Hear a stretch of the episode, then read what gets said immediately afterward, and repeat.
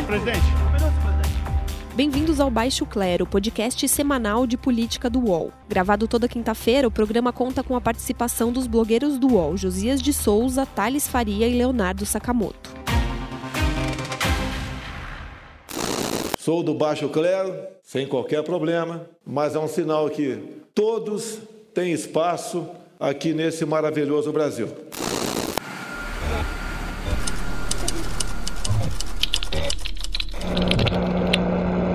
O ato editado pelo chefe do governo com o referendo de todo o ministério está concebido nos seguintes termos: O presidente da República poderá decretar o recesso do Congresso Nacional, das Assembleias Legislativas e das Câmaras de Vereadores por ato complementar em estado de sítio ou fora dele, só voltando os mesmos a funcionar quando convocados pelo presidente da República. No interesse nacional, poderá decretar a intervenção nos estados e municípios sem as limitações previstas na Constituição.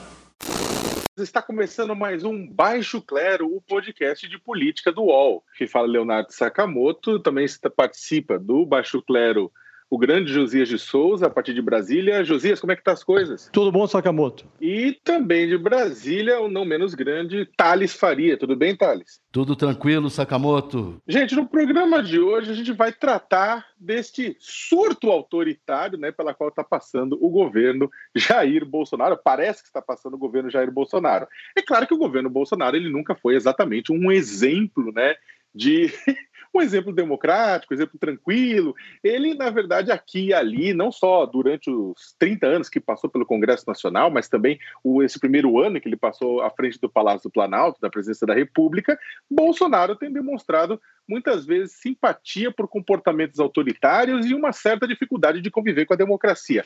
Agora, recentemente, né, parece que o negócio acelerou. Se a esquerda radicalizar esse ponto, a gente vai precisar ter uma resposta. E uma resposta, ela pode ser via um novo AI-5. Não se assustem se alguém então pediu AI-5. Já não aconteceu uma vez? Eu falo de AI-38. Quer, quer falar do AI-38? Fala agora contigo aqui. Quer o AI-38? Eu falo agora. Para quem não lembra o que é o AI-5, o ato institucional de dezembro de 68, de 1968, entregou o Palácio do Planalto o poder de fechar Congresso, caçar direitos, censurar e adotar violência contra opositores. O ministro da Economia, Paulo Guedes, né, numa, da, numa, numa entrevista em Washington, na capital dos Estados Unidos, também cita o AI-5, que também assustou investidores é, e a gente em geral, né? O próprio Bolsonaro depois mandou para o Congresso dois projetos de lei que ampliam né, as situações em que pode se usar as, as operações de garantia de lei e ordem, né, as, as GLOs, inclusive sugerindo que uh, militares e policiais que participem de GLO ganhem um excludente de licitude, ou seja, não sejam punidos caso cometam excessos e crimes. Josias, a fala do Paulo Guedes, como é que isso tumultua a agenda de reformas propostas pelo governo? O Paulo Guedes, no momento em que ele ecoa a pregação pró-AI-5, que foi iniciada pelo 03, Eduardo Bolsonaro, ele revela que tem a sensibilidade, a eh, sensibilidade política de um paralelepípedo. Né? E ao revelar que o governo está repensando o ritmo das reformas por conta do receio em relação aos protestos que estão sacudindo diferentes países na América Latina, o ministro da Economia parece procurar uma desculpa para fragilidades do próprio governo. O próprio presidente da República vem desembarcando da agenda de reformas. Está tudo errado. Primeiro, porque o ministro da Economia não deveria se meter em política. Segundo, porque o Paulo Guedes deveria, se ele considera, e sempre disse considerar as reformas essenciais para a recuperação da economia, ele deveria pressionar o Bolsonaro pela continuidade dessas reformas e não encampar desculpas esfarrapadas do presidente. Isso abre brecha para que o próprio Congresso faça corpo mole, um Congresso que já eh, tem dúvidas sobre aprovar reformas que dariam vitamina para o presidente Bolsonaro, que tem um projeto político eh, personalista, esse Congresso agora passa a ter menos interesse pela aprovação dessas reformas. Então, nós chegamos a um paradoxo. O Guedes diz que as reformas são essenciais para a recuperação da economia e, ao mesmo tempo, abre mão dessas reformas sob pretexto de que é preciso analisar a conjuntura da América Latina. Não realizando as reformas, o governo não entrega a mercadoria que prometia e aí sim abre brecha para que protestos que ocorrem em outros países ocorram também no Brasil. Bem, isso aí mexe com o clima em Brasília, mexe com o clima entre os outros poderes, o legislativo, o judiciário. O que, que manifestação de rua tem a ver com as cinco? Se ela existir de forma democrática, ordeira, o que, que ela tem a ver com o fechamento do Congresso, fim do habeas corpus, fechamento das assembleias? O presidente do Supremo Tribunal Federal, ministro Dias Toffoli, afirmou que, abre aspas, o AI-5 é incompatível com a democracia. Não se constrói o futuro com experiências fracassadas do passado. Fecha aspas. Depois da fala do Guedes, né? Você acha que o projeto do excludente de licitude tem chance de passar no Congresso? No meio político, há um entendimento de que a fala do Paulo Guedes sobre a possibilidade de ressuscitar o AI-5 foi resultante do temor deflagrado nos setores conservadores com a volta do ex-presidente Lula à cena política. O Lula está inelegível, é fato. Mas os petistas ainda apostam na possibilidade de anulação de suas condenações. Isso ocorreria, sobretudo, se o Supremo Tribunal Federal declarar a suspeição do ex-juiz e atual ministro da Justiça, Sérgio Moro, e da força-tarefa da Lava Jato no julgamento do ex-presidente. É uma hipótese remota, mas provoca calafrios nos aliados do presidente Bolsonaro. Eles querem a polarização com o lulismo, com o PT, mas avaliam que é mais seguro enfrentar um representante do petismo do que o próprio Lula. No Congresso, a declaração do Guedes bateu como uma espécie de chantagem. Olha, aprovem minhas propostas econômicas, senão vem aí o caos, e nesse caso pode aparecer um mais cinco, a ditadura, o fechamento do Congresso. As principais lideranças políticas com quem conversei não estão dispostas a se dobrar a essa ameaça. De saída, o presidente da Câmara, Rodrigo Maia, repreendeu o ministro dizendo que não se pode usar a palavra AI-5 como quem dá bom dia, boa tarde, a presidente da CCJ, Comissão de Constituição e Justiça do Senado, Simone Tebet, foi logo apresentando uma consequência concreta da declaração.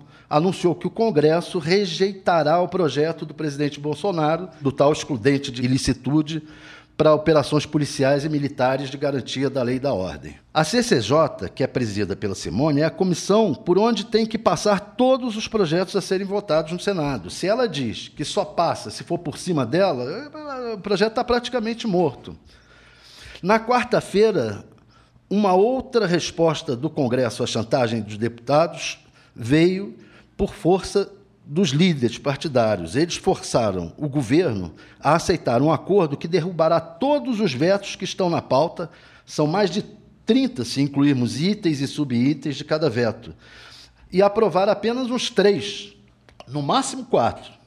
E vem mais por aí. Os líderes do Centrão me disseram que o Eduardo Bolsonaro será sim punido por ter falado a favor do AI-5 tanto no plenário como em entrevista à apresentadora Leda Nagli. Ele vai pegar pelo menos uma suspensão. Falam em um ou dois meses. Quer dizer, a reação foi péssima para o Bolsonaro e para o Paulo Guedes. É Uma coisa interessantíssima é que o Bolsonaro está usando isso para, como você bem falou, com medo do lulismo, né, grupos, né, não só o Bolsonaro, mas grupos políticos também sabiados com lulismo, Bolsonaro querendo aumentar essa polarização que estabelece com, com, com ex-presidente, né? Agora, é, é, um fantasma. Bolsonaro, novamente, ele está batendo no fantasma, ele está socando um fantasma, está usando um fantasma para aterrorizar, para justificar a implementação de um projeto é, violento e autoritário, porque Olha, o poder de, de, de mobilização do próprio ex-presidente Lula, de grupos da esquerda, neste momento, ele é bem pequeno, né? Ah, claro que a esquerda não gosta de falar isso, mas a esquerda consegue colocar Bem, puxar, Lula consegue, principalmente no Nordeste, puxar algumas dezenas de milhares de seguidores em atos, em eventos, mas isso é bem diferente de você colocar meio milhão, um milhão de pessoas nas ruas para protestar contra reformas, que está acontecendo no Chile, ou agora na Colômbia, aconteceu contra o governo do Evo na Bolívia e por aí vai. É, é, o contexto é diferente, o Brasil, esse poder, esse momento de mobilização no Brasil agora ele, é, é, ele não existe. Ele é uma. A menos que aconteça algo muito novo, né? Mas a população ela está boa parte dela desalentada, não um desalento do IBGE, mas ela está triste, está cansada. E eh, a despeito de haver bolsonaristas, lavajatistas de um lado, lulupetistas, Lula livre do outro, o grosso da população, que nem é nenhuma coisa nem outra, está brigando para sobreviver. Né, tá brigando com salários baixos, com renda decrescente, com desemprego, então tá é muito difícil, né? Eu acho, particularmente, acho difícil a originar um cenário que nem esse dos nossos vizinhos, mas que, que acontece é que, por outro lado, Bolsonaro pode estar cultivando isso, porque no Chile as manifestações explodem, não é por causa da, da questão da aposentadoria ou por causa dos serviços públicos, elas explodem, que nem explodiu em 2013 no Brasil, que é a questão da segurança, da, da violência, da repressão policial às manifestações. Aquilo que chamou gente do Chile. Ô, Josias, eu queria que você comentasse um pouco para ver se interessa também, na sua, na sua opinião, interessa a oposição que o, que o governo Bolsonaro siga essa escalada autoritária? Você acha que isso pode unir a oposição, né? Você acha que as últimas falas do Lula têm influenciado nesse sentido Bolsonaro? Olha, não há ninguém que se beneficie dessas falas do Bolsonaro, do Paulo Guedes, dos filhos do Bolsonaro, além da oposição.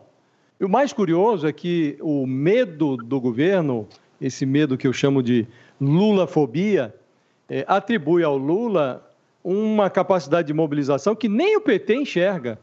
O PT, no congresso que terminou no final de semana passado, ele, é, a esquerda propôs, a esquerda do partido propôs um fora Bolsonaro e é, fizeram uma emenda de última hora, colocaram na resolução, dizendo que esse fora, é, fora Bolsonaro depende de uma mudança da conjuntura que hoje não se verifica. Quer dizer, no ano passado, é preciso lembrar que houve um comício em frente do Sindicato dos Metalúrgicos em São Bernardo, e o Lula convocou o, o, a militância petista, MST, a queimar pneus, fazer passeatas e promover ocupações no campo e na cidade. Ele foi para a cadeia e os devotos dele foram para casa. Agora o Lula acaba de arrostar aí no, no TRF4 de Porto Alegre uma nova condenação de mais de 17 anos de cadeia na segunda instância. Está claro que se as ruas voltarem a ferver no Brasil, não vai ser por conta da força do Lula, mas da fragilidade do governo. E o governo, curiosamente, parece decidido a fornecer material para os seus rivais. Eu acho que é improvável que a esquerda se una, porque o PT conseguiu desunir a esquerda, porque o PT, a exemplo do Bolsonaro, tem um projeto personalista concentrado no Lula. Mas, evidentemente, que se há alguma coisa capaz de unir a oposição, é uma ameaça autoritária. Então, nesse sentido, acho que o, o Bolsonaro faz o serviço da oposição e faz oposição a si mesmo ao fornecer material aos rivais. Como é que fica o silêncio do senhor Sérgio Moro? Ele é ministro da Justiça e da Segurança Pública, né? O Moro está numa fase muito ruim. Ele está sendo, se, se, você pensar, o, esse projeto do, anticrime no Congresso tá, tá, tá mal, tá muito mal. Ele pensava, propunha que a segunda instância fosse aprovada via projetos de lei, não via é, emenda constitucional. A, o Senado fez um trabalho no Senado para conseguir isso. Estava é, caminhando no Senado, veio o presidente do Senado e o presidente da Câmara fecharam um acordão para levar a questão da segunda instância para a Câmara e ser discutida via emenda constitucional e por uma emenda constitucional que vai ampliar a segunda instância não só para questão criminal, mas também para questão civil, trabalhista, para empresas, etc.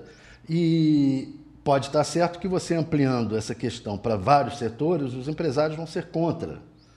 É, os sindicatos vão ser contra, vai ter, ter um monte de, de, de entidades e forças políticas contrárias, e, na verdade, é uma forma de matar o projeto. Então, o Moro está numa fase muito ruim, e essa, e essa questão de ligar ele ao, a, a um projeto extremamente autoritário, eu acho que queima ele mais ainda para projetos futuros e eleitorais. Olha, para completar, acho que vale a pena dizer que a é claro que esse comportamento do governo, da cúpula do governo brasileiro, acaba estimulando o que acontece na base, né? É aquela velha tese do guardinha da esquina, né? Aliás, para quem não conhece, né, há uma, há uma história que entrou no anedotário nacional, apesar da falta de comprovação de que realmente aconteceu, de que na reunião que se decidiu exatamente pelo ato institucional número 5, no dia 13 de dezembro de 68, o vice-presidente de Costa e Silva, que era o Pedro Aleixo, ele tinha, teria se colocado contra a decisão e teria dito que o problema não era a cúpula do regime, mas o guarda da esquina, ou seja, o que o atos e exemplos das cúpulas de governo eles estimulam outras autoridades ao longo da cadeia alimentar do poder. Quando o presidente defende agentes de segurança pública, né, que é, que não sejam punidos se cometerem excessos, é claro que se empodera o policial que age em uma comunidade pobre e que já não concordava com as regras que restringem e que limitam seu trabalho. Né? Então é claro que você vai ter com isso um problema, né? Cada vez que o Bolsonaro abre a boca para falar que determinado grupo, seja um grupo é, de autoridades, de funcionários públicos, não deve passar, principalmente ligados à segurança pública, não deve passar por constrangimentos, é claro que o pessoal leva isso a sério, né? Você vai pegar, e por outro lado, é claro que quando ele diz que determinados setores da sociedade não devem ser constrangidos pela também pelas forças de segurança, como no caso de madeireiros, grileiros, garimpeiros no, na Amazônia, né, que provocam queimadas, tudo que não que a, a, a, os inspetores ambientais, inspetores do trabalho não devem mexer com eles, eles também levam a sério e vão para cima, né? Ou seja, o resultado final é violência e mais violência. Eu queria dizer só uma coisa que me parece que o Brasil está virando um país muito confuso. Nesse, nessa confusão, o governo faz oposição a si mesmo e a oposição, personificada na figura do Lula, que é um condenado reincidente, sonha em voltar ao poder no Brasil com os olhos voltados para as ruas do Chile. É tudo muito confuso. Nesse primeiro bloco a gente discutiu, a gente conversou, a gente debateu a respeito desse surto autoritário né, do governo. E, e agora, no segundo bloco, viremos com as perguntas dos ouvintes.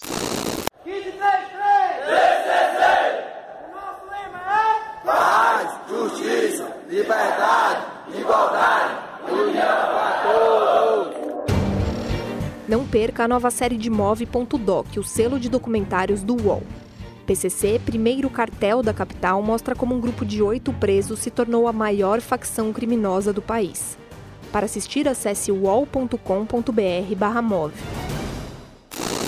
Thales, olha, tem uma pergunta aqui do João Bruno 93. Temos um leigo como ministro da Economia, Thales? Não, ele não é propriamente um leigo. Ele é um cara que entende muito de economia. O que ele é, é um sujeito com uma ideia fixa. Ele tem a ideia fixa de que o ultraliberalismo resolve todos os problemas do mundo, que é melhor deixar tudo solto, que as coisas vão se resolvendo por um agente é, místico chamado mercado. O mercado tudo regulará e tudo resolverá. Isso daí, é, ultimamente, não tem dado muito certo essas crises que a gente está vendo no Chile, etc., são um pouco, e que houve na Grécia, houve em outros países que tentaram fórmulas ultraliberais, essas crises é, vêm exatamente dessa fórmula que não permite, que só enxuga, enxuga, enxuga e não permite investimento. O que a sociedade precisa é de investimento. Então você tem que ter. É, não dá para você ser é, ter uma ideia fixa, uma ideia única na economia, mesmo você entendendo bem das contas, etc., como o Paulo Guedes entende. Ele é um ótimo banqueiro, mas ele não parece ser um grande gestor. Josias, tem uma pergunta do arroba Infornews. O que vocês acham do excludente de ilicitude sobre a GLO? Olha, o, o excludente de ilicitude é um nome complicado para uma coisa simples. No português das ruas, isso é uma licença que o Jair Bolsonaro pede que o Congresso Nacional conceda a policiais e militares para matar.